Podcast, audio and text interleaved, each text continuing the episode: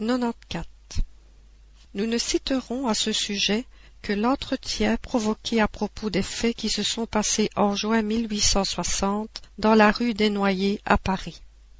On trouvera les détails dans la revue Spirit, le numéro d'août 1860. Question 1. À Saint-Louis. Auriez-vous la bonté de nous dire si les faits qu'on dit s'être passés dans la rue des Noyers sont réels? Quant à la possibilité, nous n'en doutons pas. Réponse. Oui, ces faits sont vrais. Seulement l'imagination des hommes les grossira, soit par peur, soit par ironie. Mais je le répète, ils sont vrais. Ces manifestations sont provoquées par un esprit qui s'amuse un peu aux dépens des habitants du lieu. Question 2. Y a-t-il dans la maison une personne qui soit cause de ces manifestations Réponse. Elles sont toujours causées par la présence de la personne à laquelle on s'attaque. C'est que l'esprit perturbateur en veut à l'habitant du lieu où il est, et qu'il veut lui faire des malices, ou même cherche à le faire déloger. Question 3. Nous demandons si, parmi les habitants de la maison, il y a quelqu'un qui soit la cause de ces phénomènes par une influence médianimique spontanée et involontaire. Réponse. Il le faut bien. Sans cela le fait ne pourrait avoir lieu. Un esprit habite un endroit de prédilection pour lui. Il reste dans l'inaction tant qu'une nature qui lui soit convenable ne s'est pas présentée dans cet endroit. Quand cette personne arrive, alors il s'amuse autant qu'il le peut. Question 4. La présence de cette personne sur les lieux mêmes est-elle indispensable? Réponse. C'est le cas le plus ordinaire, et c'est celui du fait que vous citez. C'est pourquoi j'ai dit que sans cela le fait n'aurait pu avoir lieu. Mais je n'ai pas entendu généraliser. Il en est où la présence immédiate n'est pas nécessaire. Question 5. Ces esprits étant toujours d'un ordre inférieur, l'aptitude à leur servir d'auxiliaire est-elle une présomption défavorable pour la personne? Cela annonce-t-il une sympathie avec les êtres de cette nature? Réponse. Non, pas précisément, car cette aptitude tient à une disposition physique. Cependant, cela annonce très souvent une tendance matérielle qu'il serait préférable ne pas avoir car plus on est élevé moralement, plus on attire à soi les bons esprits qui éloignent nécessairement les mauvais. Question 6. Où l'esprit va-t-il prendre les projectiles dont il se sert? Réponse. Ces divers objets sont le plus souvent pris sur les lieux ou dans le voisinage. Une force venant d'un esprit les lance dans l'espace, et ils tombent dans un endroit désigné par cet esprit. Question 7. Puisque les manifestations spontanées sont souvent permises, et même provoquées dans le but de convaincre, il nous semble que si certains incrédules en étaient personnellement l'objet, ils seraient bien forcés de se rendre à l'évidence. Ils se plaignent quelquefois de ne pouvoir être témoins de faits concluants. Ne dépendrait-il pas des esprits de leur faire donner quelques preuves sensibles? Réponse. Les athées et les matérialistes ne sont-ils pas à chaque instant témoins des effets de la puissance de Dieu et de la pensée? Cela ne les empêche pas de nier Dieu et l'âme. Les miracles de Jésus ont-ils converti tous ses contemporains? Les pharisiens qui lui disaient Maître, faites-nous voir quelques prodiges. Ne ressemble-t-il pas à ceux qui, de votre temps, demandent que vous leur fassiez voir des manifestations? S'ils ne sont pas convaincus par les merveilles de la création, ils ne le seraient pas davantage quand bien même les esprits leur apparaîtraient de la manière la moins équivoque, parce que leur orgueil les rend comme des chevaux rétifs. Les occasions de voir ne leur manqueraient pas s'ils les cherchaient de bonne foi. C'est pourquoi Dieu ne juge pas à propos de faire pour eux plus qu'il ne ferait pour ceux qui cherchent sincèrement à s'instruire, car il ne récompense que les hommes de bonne volonté. Leur incrédulité n'empêchera pas la volonté de Dieu de s'accomplir. Vous voyez bien qu'elle n'a pas empêché la doctrine de se répandre. Cessez donc de vous inquiéter de leur opposition, qui est à la doctrine comme l'ombre est au tableau, et lui donne un plus grand relief. Quel mérite aurait-il à être convaincu par la force? Dieu leur laisse toute la responsabilité de leur entêtement, et cette responsabilité sera plus terrible que vous ne le pensez. Bienheureux ceux qui croient sans avoir vu, dit Jésus, parce que ceux-là ne doutent pas de la puissance de Dieu. Question 8. Croyez-vous qu'il serait utile d'évoquer cet esprit pour lui demander quelques explications? Réponse. Évoquez-le si vous voulez, mais c'est un esprit inférieur qui ne vous donnera que des réponses assez insignifiantes. 95. Entretien avec l'esprit perturbateur de la rue des Noyers. 1. Évocation. Qu'avez-vous donc de m'appeler? Vous voulez donc des coups de pierre? C'est alors qu'on verrait un beau sauve qui peut, malgré votre air de bravoure. Question 2. Quand tu nous enverrais des pierres ici, cela ne nous effrayerait pas. Nous demandons même positivement si tu peux nous en envoyer. Réponse. Ici, je ne pourrais peut-être pas. Vous avez un gardien qui veille bien sur vous. Question 3. Dans la rue des Noyers, il y avait-il une personne qui te servait d'auxiliaire pour te faciliter les mauvais tours que tu jouais aux habitants de la maison? Réponse. Certainement. J'ai trouvé un bon instrument, et aucun esprit docte, savant et prude, pour m'en empêcher, car je suis gai, j'aime parfois à m'amuser. Question 4. Quelle était la personne qui t'a servi d'instrument? Réponse. Une servante. Question 5. Est-ce à son insu qu'elle te servait d'auxiliaire? Réponse. Oh oui, la pauvre fille, elle était la plus effrayée. Question 6.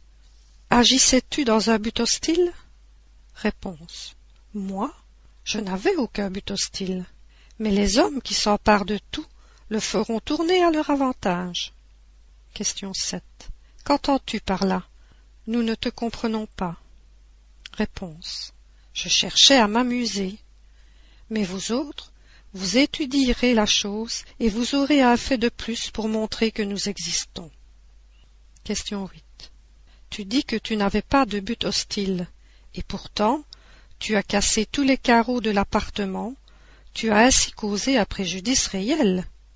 Réponse. C'est un détail. Question 9.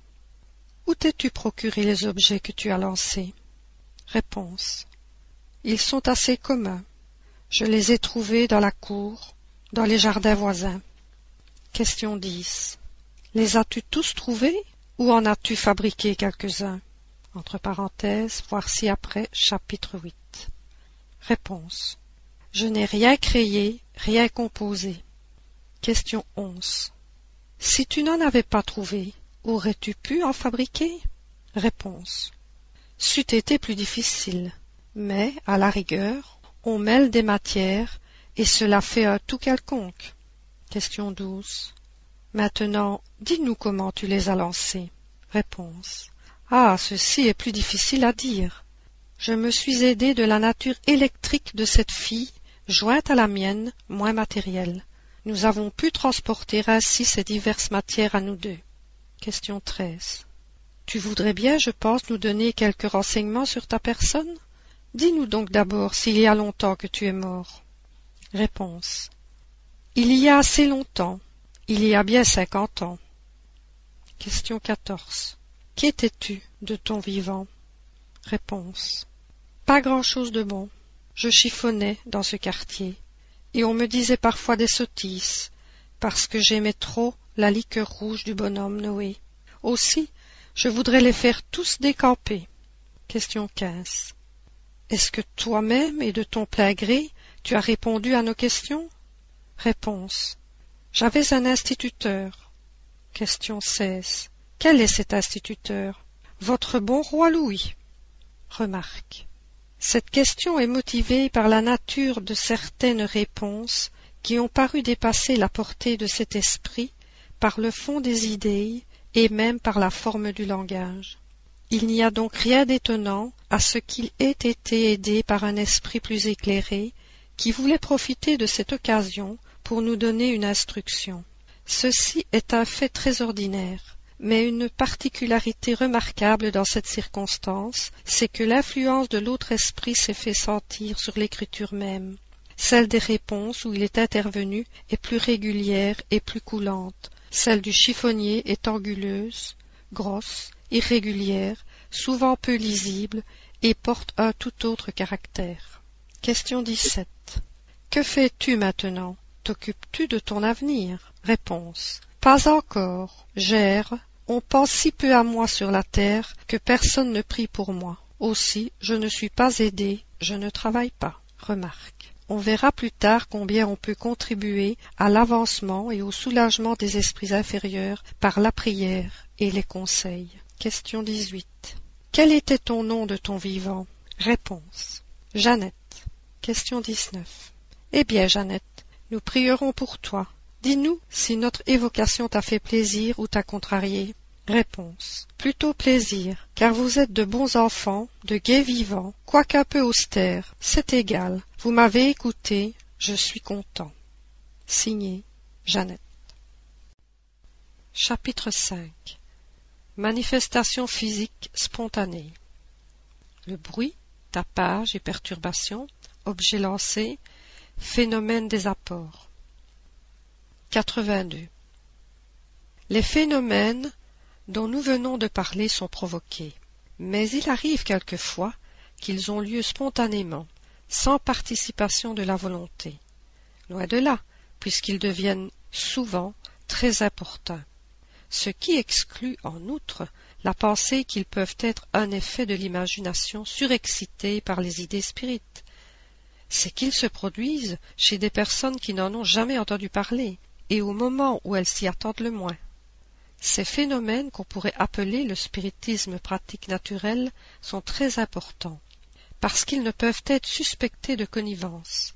C'est pourquoi nous engageons les personnes qui s'occupent des phénomènes spirites à recueillir tous les faits de ce genre qui viendraient à leur connaissance, mais surtout à en constater avec soin la réalité par une étude minutieuse des circonstances, afin de s'assurer qu'on n'est pas le jouet d'une illusion ou d'une mystification.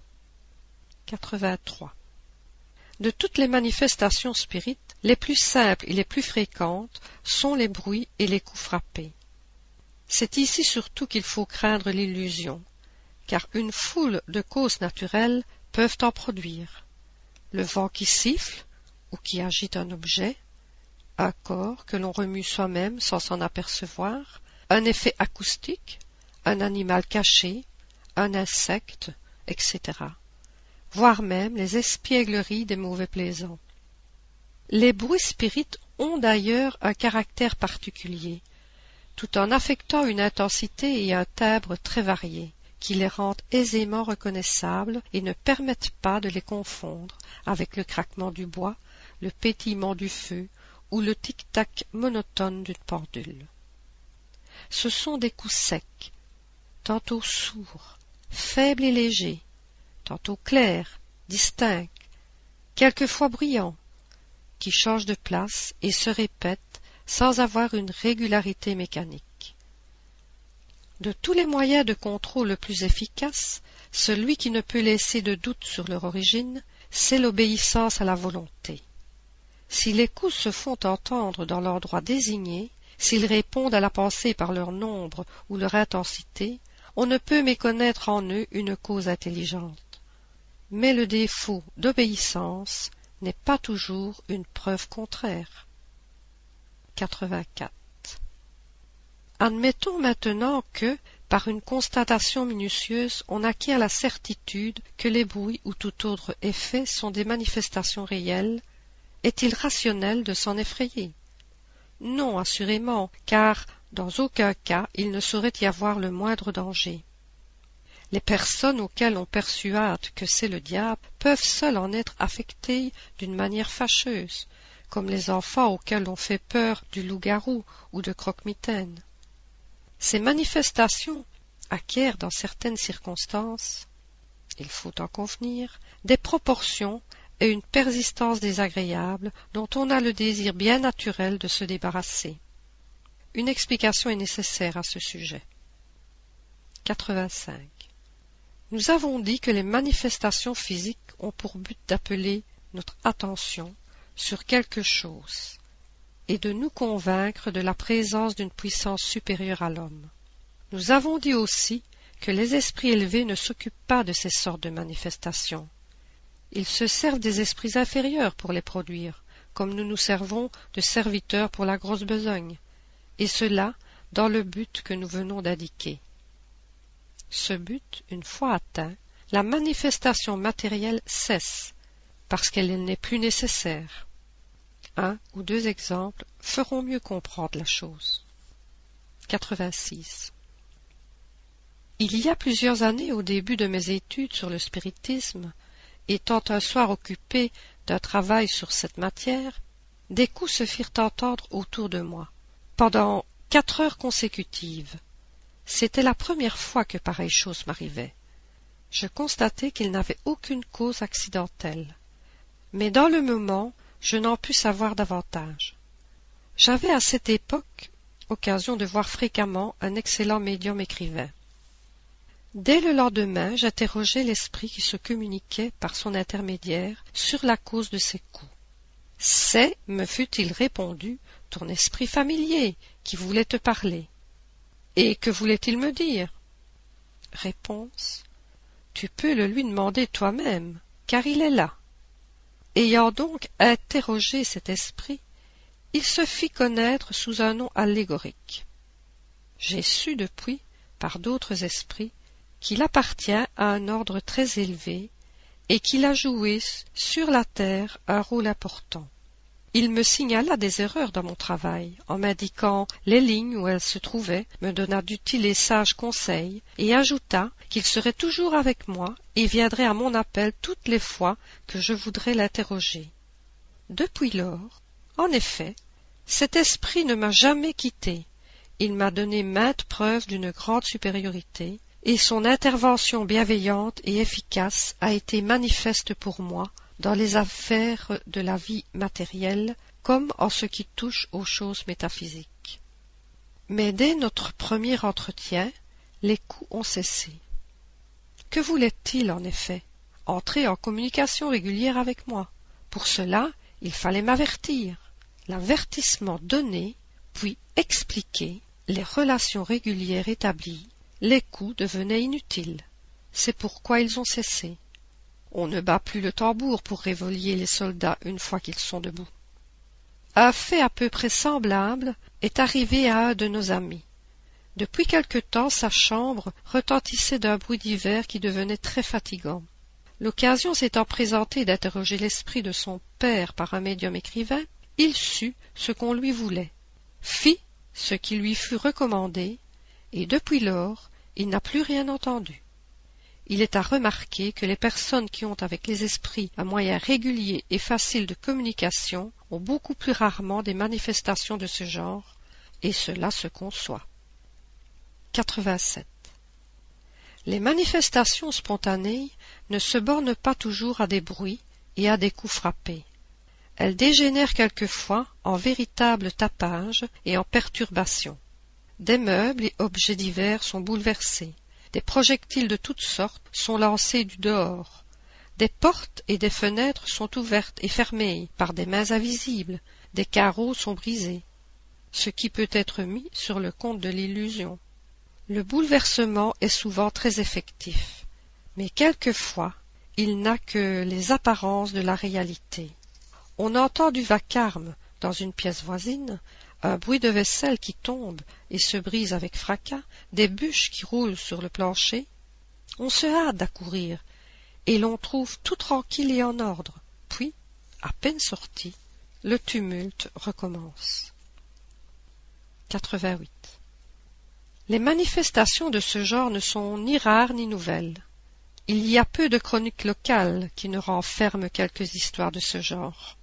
La peur a sans doute souvent exagéré des faits qui ont dû prendre des proportions gigantesquement ridicules en passant de bouche en bouche. La superstition aidant, les maisons où ils se sont passés ont été réputées hantées par le diable. Et de là, tous les contes merveilleux ou terribles de revenants. De son côté, la fourberie n'a pas laissé échapper une si belle occasion d'exploiter la crédulité, et cela souvent au profit d'intérêts personnels. On conçoit du reste l'impression que des faits de ce genre même réduits à la réalité peuvent faire sur des caractères faibles et prédisposés par l'éducation aux idées superstitieuses. Le plus sûr moyen de prévenir les inconvénients qu'ils pourraient avoir, puisqu'on ne saurait les empêcher, c'est de faire connaître la vérité. Les choses les plus simples deviennent effrayantes quand la cause est inconnue. Quand on sera familiarisé avec les esprits et que ceux auxquels ils se manifestent ne croiront plus avoir une légion de démons à leur trousse, ils n'en auront plus peur. On peut voir dans la revue Spirit le récit de plusieurs faits authentiques de ce genre. Entre autres, l'histoire de l'esprit frappeur de Bergzabern, dont les mauvais tours ont duré plus de huit ans. Numéro de mai, juin et juillet 1858. Celle de Diebelsdorf, d'août 1858. Celle du boulanger des Grandes Ventes, près de Dieppe, mars 1860. Celle de la rue des Noyers, à Paris, août 1860. Celle de l'esprit de Castelnaudary, sous le titre d'Histoire d'un damné, de février 1860. Celle du fabricant de Saint-Pétersbourg, avril 1860, et beaucoup d'autres. 89. Les faits de cette nature ont souvent le caractère d'une véritable persécution. Nous connaissons six sœurs qui habitaient ensemble et qui pendant plusieurs années trouvaient le matin leurs robes dispersées, cachées jusque sur les toits, déchirées et coupées en morceaux, quelque précaution qu'elles prissent de les enfermer à clé. Il est souvent arrivé que des personnes couchées et parfaitement éveillées voyaient secouer leurs rideaux, arracher violemment leurs couvertures et leurs oreillers, étaient soulevées sur leurs matelas et quelquefois même jetées hors du lit. Ces faits sont plus fréquents qu'on ne croit. Mais la plupart du temps, ceux qui en sont victimes n'osent pas en parler par crainte du ridicule. Il est à notre connaissance que l'on a cru guérir certains individus de ce qu'on regardait comme des hallucinations, en les soumettant au traitement des aliénés, ce qui les a rendus réellement fous. La médecine ne peut comprendre ces choses, parce qu'elle n'admet dans les causes que l'élément matériel, d'où résultent les méprises souvent funestes. L'histoire un jour racontera certains traitements du XIXe siècle, comme on raconte aujourd'hui certains procédés du Moyen Âge. Nous admettons parfaitement que certains faits sont l'œuvre de la malice ou de la malveillance, mais si, toute constatation faite, il demeure avéré qu'ils ne sont pas l'œuvre des hommes, il faut convenir qu'ils sont celles, les uns diront du diable, nous, nous dirons des esprits. Mais de quels esprits? Les esprits supérieurs, pas plus que parmi nous les hommes graves et sérieux, ne s'amusent à donner des charivaris. Nous en avons souvent fait venir pour leur demander le motif qui les porte à troubler ainsi le repos. La plupart n'ont d'autre but que de s'amuser. Ce sont des esprits plutôt légers que méchants, qui se rient des frayeurs qu'ils occasionnent et des recherches inutiles que l'on fait pour découvrir la cause du tumulte. Souvent, ils s'acharnent après un individu qu'ils se plaisent à vexer et qu'ils poursuivent de demeure en demeure. D'autres fois, ils s'attachent à un local sans autre motif que leur caprice. C'est quelquefois aussi une vengeance qu'ils exercent, comme nous aurons l'occasion de le voir. Dans certains cas, leur intention est plus louable. Ils veulent appeler l'attention et se mettre en rapport, soit pour donner un avertissement utile à la personne à laquelle ils s'adressent, soit pour demander quelque chose pour eux-mêmes. Nous en avons souvent vu demander des prières, d'autres solliciter l'accomplissement en leur nom d'un vœu qu'ils n'avaient pu remplir, d'autres enfin vouloir, dans l'intérêt de leur propre repos, réparer une mauvaise action commise par eux de leur vivant. En général, on a tort de s'en effrayer. Leur présence peut être inopportune, mais non dangereuse. On conçoit du reste le désir qu'on a de s'en débarrasser, et l'on fait généralement pour cela tout le contraire de ce qu'il faudrait. Ce sont des esprits qui s'amusent. Plus on prend la chose au sérieux, plus ils persistent. comme des enfants espiègles qui harcèlent d'autant plus qu'ils voient s'impatienter et qui font peur aux poltrons. Si l'on prenait le sage parti de rire soi-même de leurs mauvais tours, ils finiraient par se lasser et par rester tranquilles. Nous connaissons quelqu'un qui, loin de s'irriter, les excitait, les mettait au défi de faire telle ou telle chose, si bien qu'au bout de quelques jours, ils ne revinrent plus. Mais, comme nous l'avons dit, il y en a dont le motif est moins frivole. C'est pourquoi il est toujours utile de savoir ce qu'ils veulent.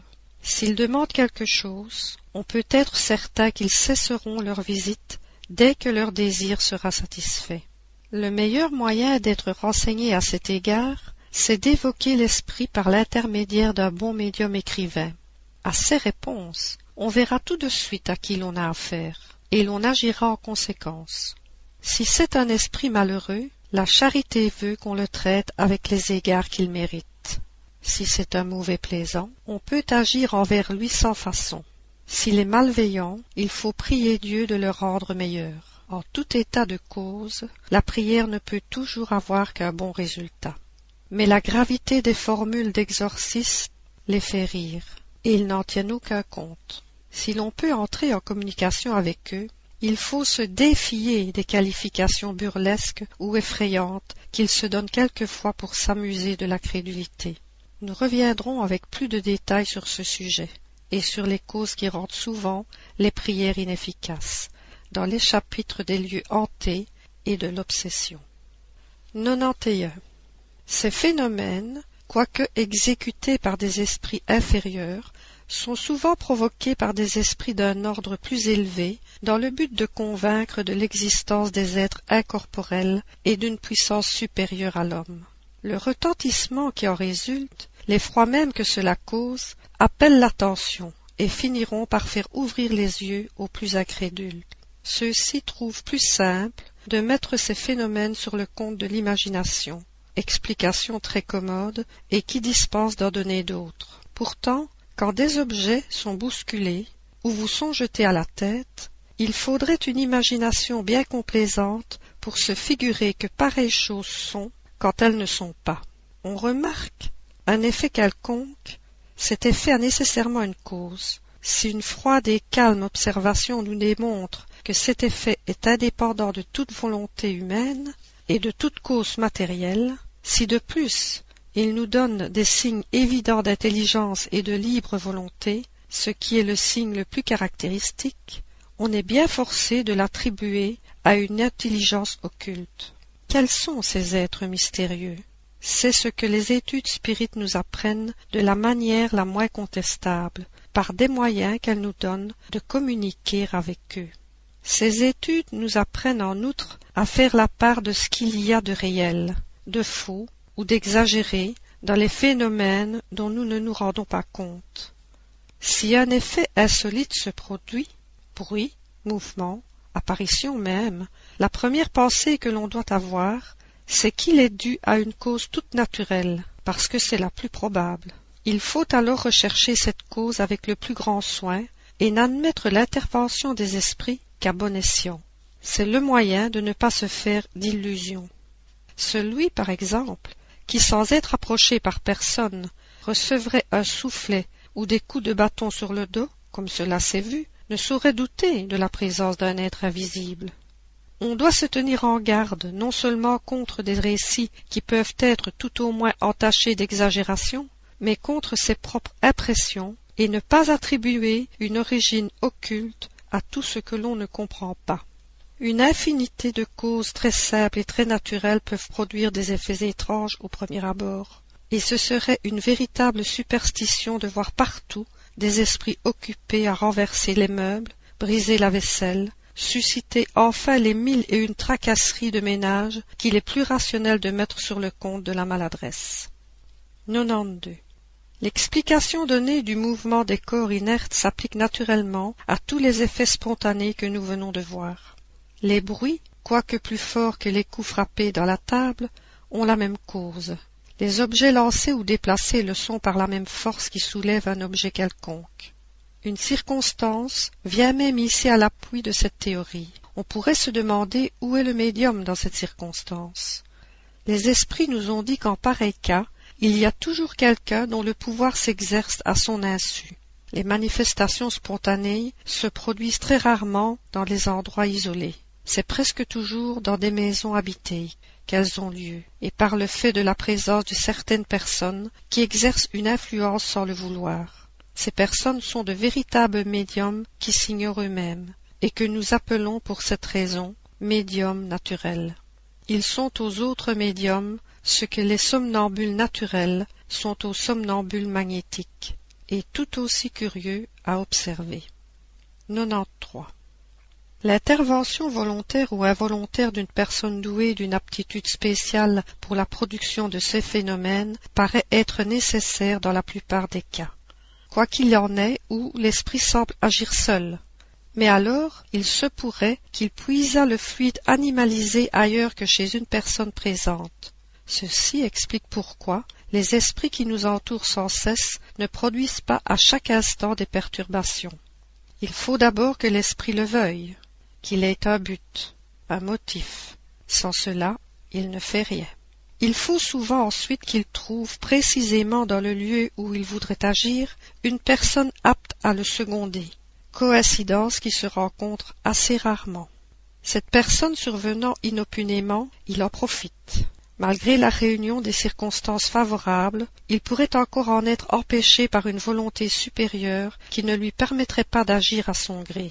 Il peut ne lui être permis de le faire que dans certaines limites, et dans le cas où ces manifestations seraient jugées utiles, soit comme moyen de conviction, soit comme épreuve pour la personne qui en est l'objet. 96. Ce phénomène ne diffère de ceux dont nous venons de parler que par l'intention bienveillante de l'esprit qui en est l'auteur, par la nature des objets presque toujours gracieux, et par la manière douce et souvent délicate dont ils sont apportés. Il consiste dans l'apport spontané d'objets qui n'existent pas dans l'endroit où l'on est. Ce sont le plus souvent des fleurs, quelquefois des fruits, des bonbons, des bijoux, etc. 97. Disons d'abord que ce phénomène est un de ceux qui se prêtent le plus à l'imitation, et que par conséquent il faut se tenir en garde contre la supercherie. On sait jusque peut aller l'art de la prestidigitation en fait d'expériences de ce genre, mais sans avoir affaire à un homme du métier, on pourrait être facilement dupe d'une manœuvre habile et intéressée. La meilleure de toutes les garanties est dans le caractère, l'honorabilité notoire, le désintéressement absolu de la personne qui obtient de semblables effets. En second lieu, dans l'examen attentif de toutes les circonstances dans lesquelles l'effet se produise, enfin dans la connaissance éclairée du spiritisme, qui seul peut faire découvrir ce qui serait suspect. 98. La théorie du phénomène des apports et des manifestations physiques en général se trouve résumée d'une manière remarquable dans la dissertation suivante par un esprit dont toutes les communications ont un cachet incontestable de profondeur et de logique. On en trouvera plusieurs dans la suite de cet ouvrage. Il s'est fait connaître sous le nom d'Éraste, disciple de saint Paul, et comme esprit protecteur du médium qui lui a servi d'interprète. Il faut nécessairement, pour obtenir des phénomènes de cet ordre, avoir avec soi des médiums que j'appellerais sensitifs, c'est-à-dire doués au plus haut degré des facultés médianimiques d'expansion et de pénétrabilité, parce que le système nerveux de ces médiums facilement excitable, leur permet, au moyen de certaines vibrations, de projeter autour d'eux avec profusion leur fluide animalisé. Les natures impressionnables, les personnes dont euh, les nerfs vibrent au moindre sentiment, à la plus petite sensation que l'influence morale ou physique, interne ou externe, sensibilise, sont des sujets très aptes à devenir d'excellents médiums pour les effets physiques de tangibilité et d'apport. En effet, leur système nerveux, presque entièrement dépourvu de l'enveloppe réfractaire qui isole ce système chez la plupart des autres incarnés, les rend propres au développement de ces divers phénomènes. Conséquence, avec un sujet de cette nature, et dont les autres facultés ne sont pas hostiles à la médianimisation, on obtiendra plus facilement les phénomènes de tangibilité, les coups frappés dans les murs et dans les meubles, les mouvements intelligents et même la suspension dans l'espace de la matière inerte la plus lourde. A fortiori, obtiendra-t-on ces résultats si au lieu d'un médium on en a sous la main plusieurs également bien doués? Mais de la production de ces phénomènes à l'obtention de celui des apports, il y a tout un monde, car dans ce cas, non seulement le travail de l'esprit est plus complexe, plus difficile, mais bien plus. L'esprit ne peut opérer qu'au moyen d'un seul appareil médianémique, c'est-à-dire que plusieurs médiums ne peuvent pas concourir simultanément à la production du même phénomène. Il arrive même, au contraire, que la présence de certaines personnes antipathiques à l'esprit qui opère entrave radicalement son opération à ces motifs, qui, comme vous le voyez, ne manquent pas d'importance, ajoutez que les apports nécessitent toujours une grande concentration et en même temps une plus grande diffusion de certains fluides et qu'ils ne peuvent être obtenus qu'avec des médiums les mieux doués, ceux, en un mot, dont l'appareil électromédianémique est le plus conditionné. En général, les faits d'apport sont et resteront excessivement rares. Je n'ai pas besoin de vous démontrer pourquoi ils sont et seront moins fréquents que les autres faits de tangibilité. De ce que je dis, vous le déduirez vous-même. D'ailleurs, ces phénomènes sont d'une nature telle que non seulement tous les médiums n'y sont pas propres, mais que tous les esprits eux-mêmes ne peuvent pas les produire. En effet, il faut qu'entre l'esprit et le médium influencé il existe une certaine affinité, une certaine analogie, en un mot, une certaine ressemblance qui permettent à la partie expansible du fluide périspritique, j'explique, on voit que lorsqu'il s'agit d'exprimer une idée nouvelle pour laquelle la langue manque de termes, les esprits savent parfaitement créer les néologismes. Ces mots, électromédianémiques, périspritiques, ne sont pas de nous. Ceux qui nous ont critiqués d'avoir créé les mots spirit, spiritisme, périsprit, qui n'avaient pas leur analogue, pourront aussi faire le même procès aux esprits. Je disais donc qu'il fallait une certaine ressemblance qui permette à la partie expansible du fluide périspritique de l'incarner, de se mêler, de s'unir, de se combiner avec celui de l'esprit qui veut faire un apport. Cette fusion doit être telle que la force résultante devienne, pour ainsi dire, une. De même qu'un courant électrique, en agissant sur le charbon, produit un foyer, une clarté unique. Pourquoi cette union? Pourquoi cette fusion, direz-vous? C'est que pour la production de ces phénomènes, il faut que les propriétés essentielles de l'esprit moteur soient augmentées de quelques-unes de celles du médianimisé c'est que le fluide vital, indispensable à la production de tous les phénomènes médianémiques, est l'apanage exclusif de l'incarné et que par conséquent l'esprit opérateur est obligé de s'en imprégner. Ce n'est qu'alors qu'il peut, au moyen de certaines propriétés de votre milieu ambiant, inconnues pour vous, isoler, rendre invisible et faire mouvoir certains objets matériels et des incarnés eux-mêmes. Il ne m'est pas permis pour le moment de vous dévoiler ces lois particulières qui régissent les gaz et les fluides qui vous environnent, mais avant que des années soient écoulées, avant qu'une existence d'homme soit accomplie, l'explication de ces lois et de ces phénomènes vous sera révélée, et vous verrez surgir et se produire une nouvelle variété de médiums qui tomberont dans un état cataleptique particulier dès qu'ils seront médianimisés. Vous voyez de combien de difficultés la production des apports se trouve entourée. Vous pouvez en conclure très logiquement que les phénomènes de cette nature sont excessivement rares, comme je l'ai dit, et avec d'autant plus de raison que les esprits s'y prêtent fort peu, parce que cela motive de leur part un travail quasi matériel, ce qui est un ennui et une fatigue pour eux. D'autre part, il arrive encore ceci, c'est que très souvent, malgré leur énergie et leur volonté, l'état du médium lui-même leur oppose une barrière infranchissable.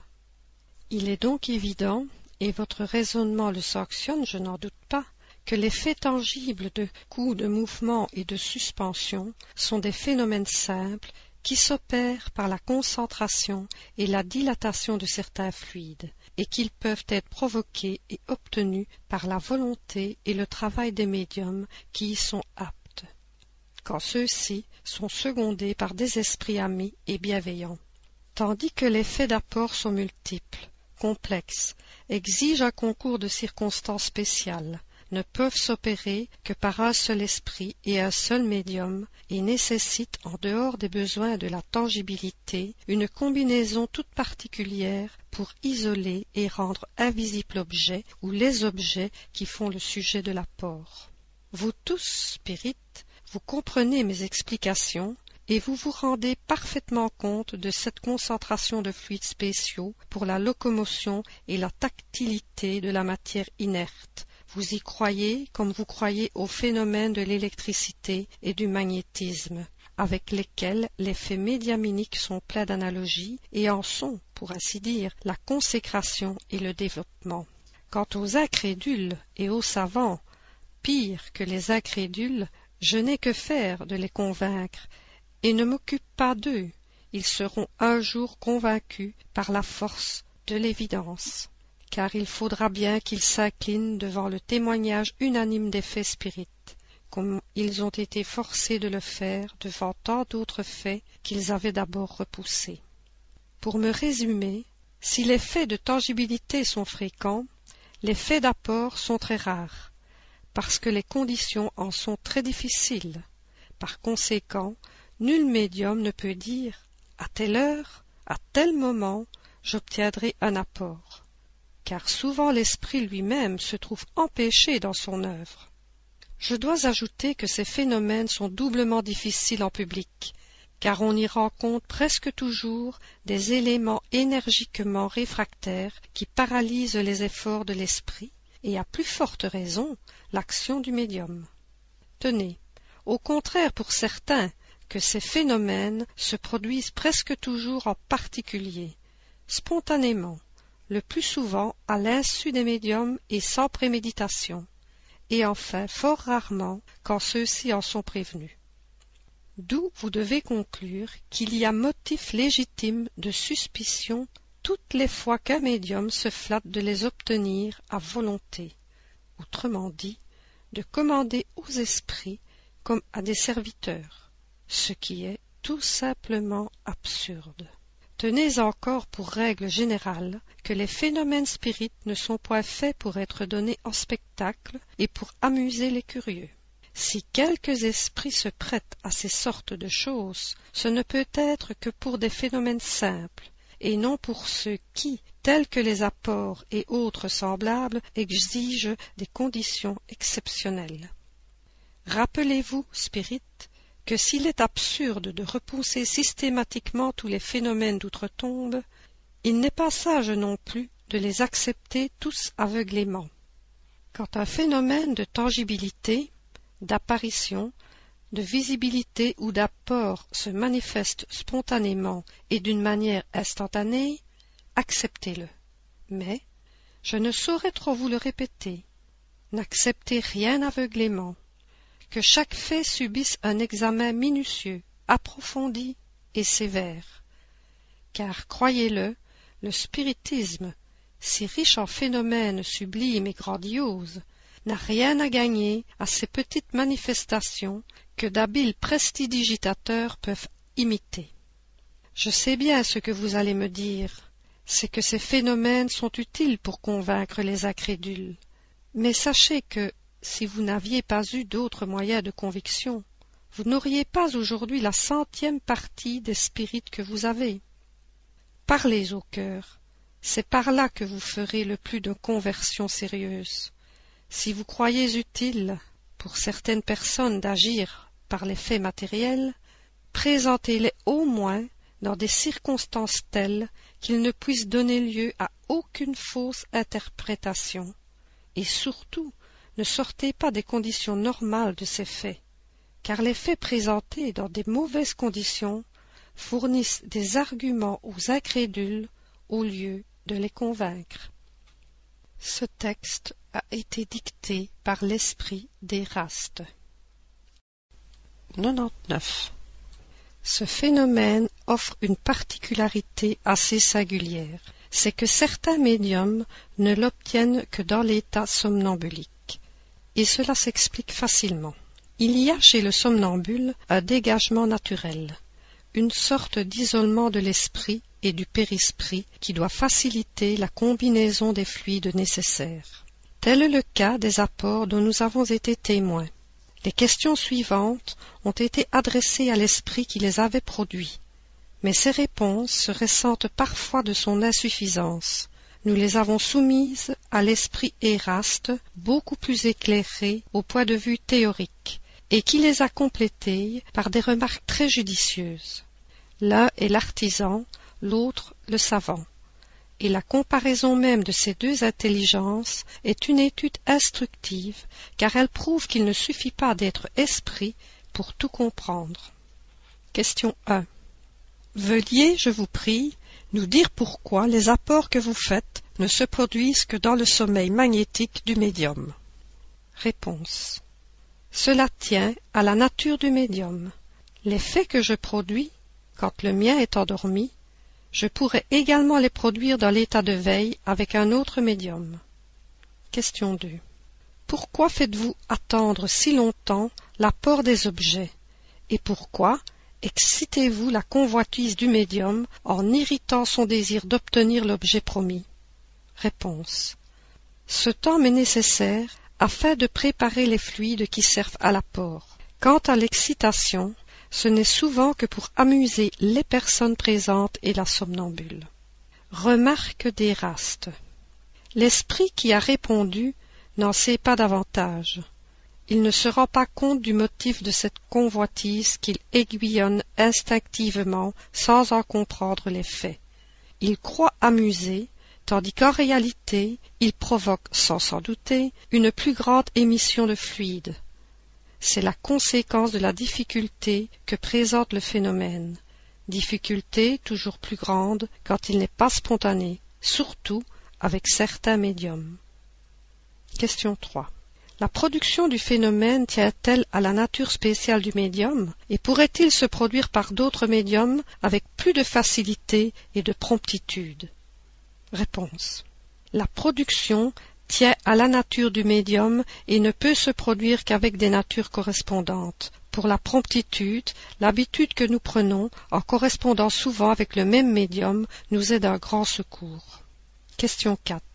L'influence des personnes présentes y est-elle pour quelque chose? Réponse.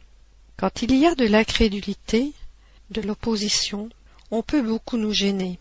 Nous aimons bien mieux faire nos preuves avec des croyants et des personnes versées dans le spiritisme. Mais je n'entends pas par là dire que la mauvaise volonté pourrait nous paralyser complètement.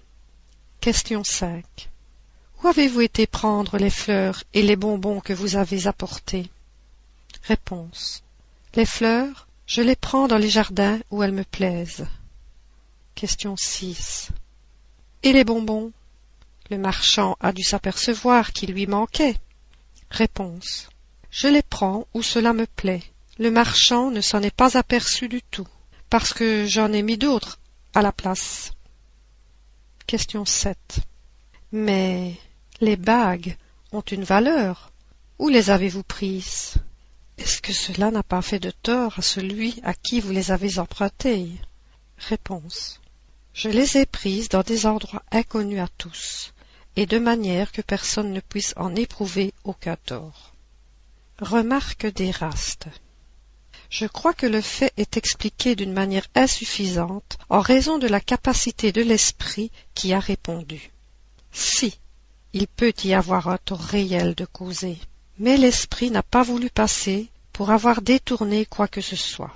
Un objet ne peut être remplacé que par un objet identique, de même forme, de même valeur. Par conséquent, si un esprit avait la faculté de substituer un objet pareil à celui qu'il prend, il n'aurait pas de raison pour le prendre, et devrait donner celui qui sert de remplaçant.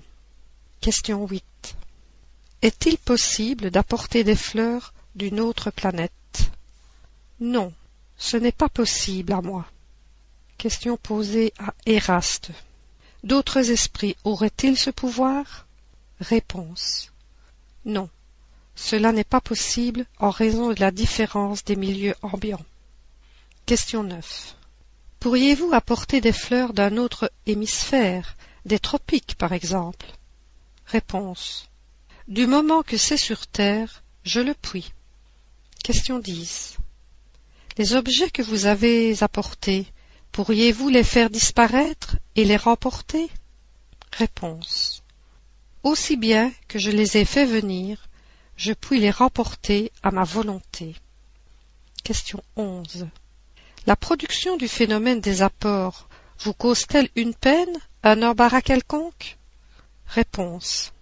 Elle ne nous cause aucune peine quand nous en avons la permission. Elle pourrait nous en causer de très grandes si nous voulions produire des effets sans y être autorisés. Remarque d'Éraste. Il ne veut pas convenir de sa peine, quoi qu'elle soit réelle, puisqu'il est forcé de faire une opération pour ainsi dire matérielle. Question 12. Quelles sont les difficultés que vous rencontrez? Réponse. Aucune autre que de mauvaises dispositions fluidiques qui peuvent nous être contraires. Question 13. Comment apportez-vous l'objet? Le tenez-vous avec les mains? Réponse. Non, nous l'enveloppons en nous. Remarque d'Éraste. Il n'explique pas clairement son opération, car il n'enveloppe pas l'objet avec sa propre personnalité, mais comme son fluide personnel est dilatable, pénétrable et expansible, il combine une partie de ce fluide avec une partie du fluide animalisé du médium, et c'est dans cette combinaison qu'il cache et transporte l'objet sujet de l'apport. Il n'est donc pas juste de dire qu'il l'enveloppe en lui. Question 14. Apporteriez-vous avec la même facilité un objet d'un poids considérable, de 50 kilos par exemple? Réponse. Le poids n'est rien pour nous. Nous apportons des fleurs parce que cela peut être plus agréable qu'un poids volumineux. Remarque d'Éraste. C'est juste.